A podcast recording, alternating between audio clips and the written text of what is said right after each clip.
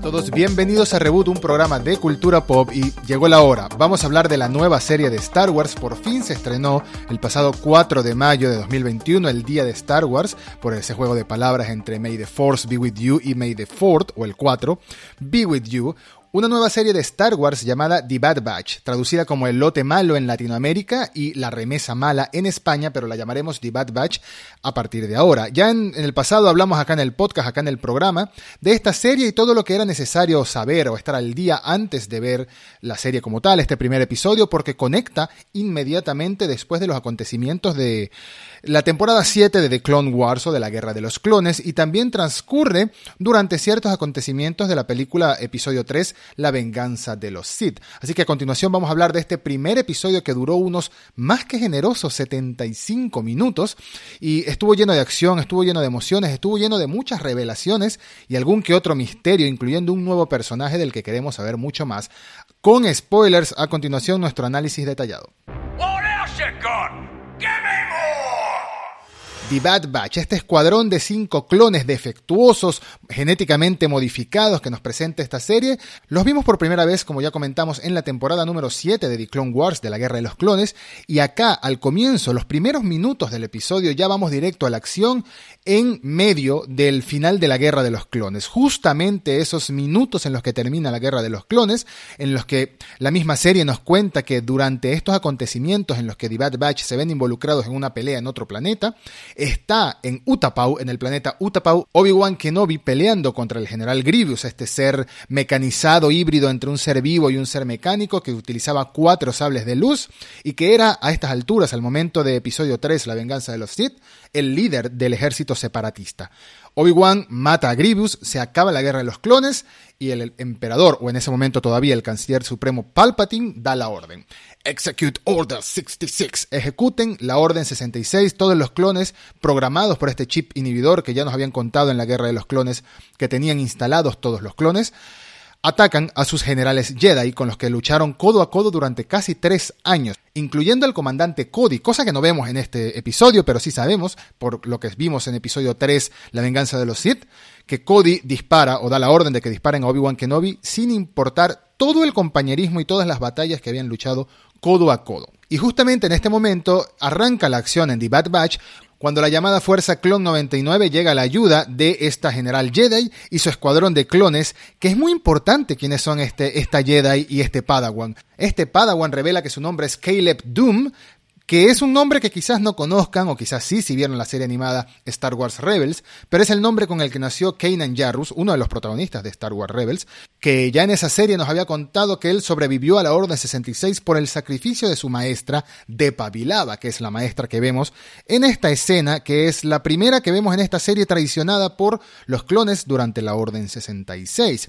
Hay un poco de polémica en el mundo de los fanáticos más asiduos de Star Wars por este por el hecho de que hayan incluido este momento en la serie de Bad Batch, y es porque los cómics de Kanan ya habían contado ese momento, ya habían narrado específicamente cómo era el momento en el que Depabilaba salvaba, se sacrificaba para salvar a su Padawan, y por ello sobrevive Caleb Doom, Kanan Jarrus. Sin embargo, la serie animada cambió un poco la historia, en esencia es lo mismo, en esencia Depabilaba también se sacrifica y también salva a, a Kanan, o a Caleb, todavía conocido con ese nombre actualmente. Así que creo que la polémica es innecesaria, la verdad.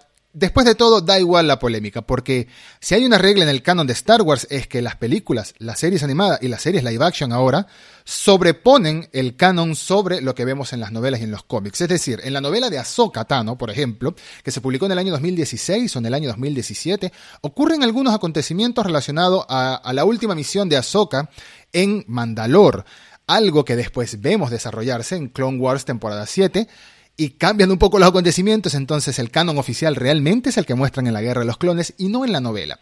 Pero es así, esta, este, este tipo de historias, este contenido tan grande en Star Wars, sabemos que va evolucionando un poco y va avanzando y va retocando algunas cosas. Por, por algo a esto lo llaman ahora el filoniverso, lo cual me parece súper gracioso, por Dave Filoni. Indiferentemente, vemos que Kanan se salva, ya conocemos esta pequeña historia de origen, ya vemos este breve guiño muy importante y muy satisfactorio para los fanáticos de Star Wars Rebels, y de resto vemos cómo esta Fuerza Clon 99 o estos The Bad Batch se dirigen a Camino, que es como la sede de todos los clones, bueno, es el planeta de origen de todos los clones, porque están siendo invocados hacia allá para ver un comunicado, en especial del Senado, lo que creían que iba a ser el Senado.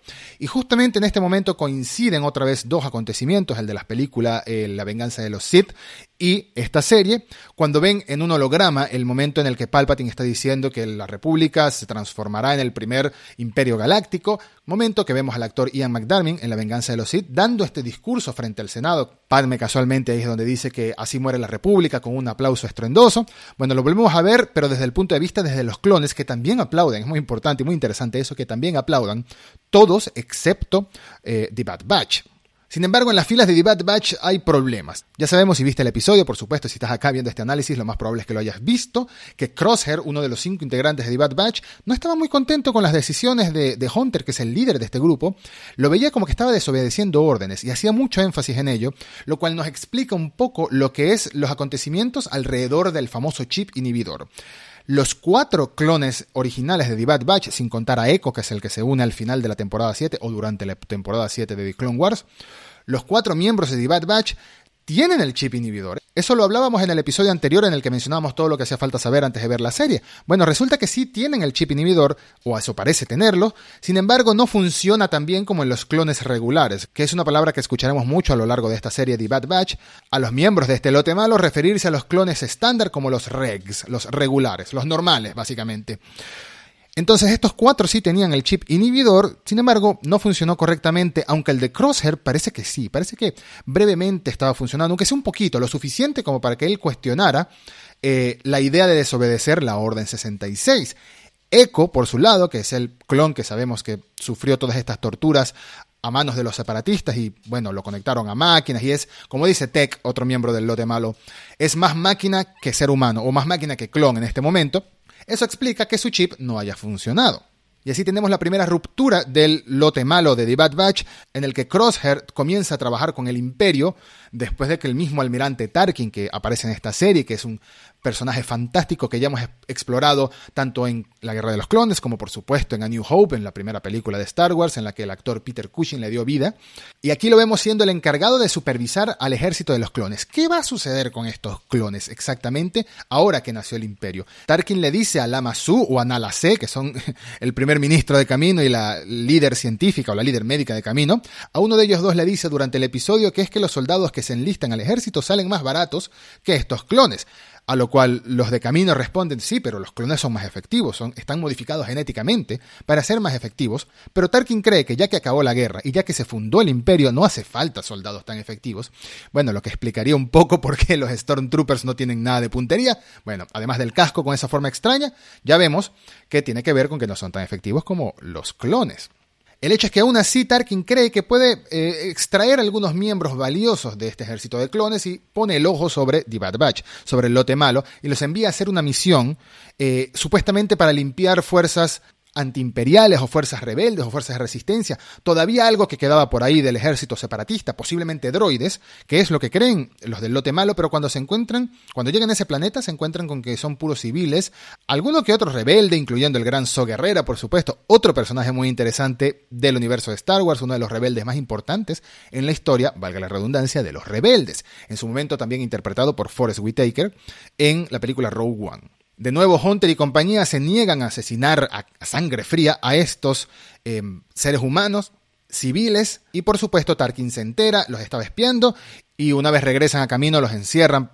Pero lo importante aquí de toda esta recapitulación es que Crosshair pasa a formar parte de las fuerzas imperiales porque incluso los caminoenses hacen que sea más intenso su chip, agrandan, le dan más potencia al chip inhibidor para que sea aún más controlado por el imperio, por Tarkin en específico. Yo no creo que Crosshair vaya a durar toda la serie siendo parte del imperio, yo creo que en algún momento van a lograr retirar el chip o cancelar el efecto del chip, es un personaje muy interesante y muy divertido, con mucho carisma, que me dolería realmente ver como un villano en la serie y que, no sé, lo maten o suceda algo en el episodio 5, en el episodio 6, por decirlo, por ponerle algún número, y que nos enfoquemos después solamente en los otros cuatro miembros de The Bad Batch, además de la nueva miembro de la que ya voy a hablar. Un momentito.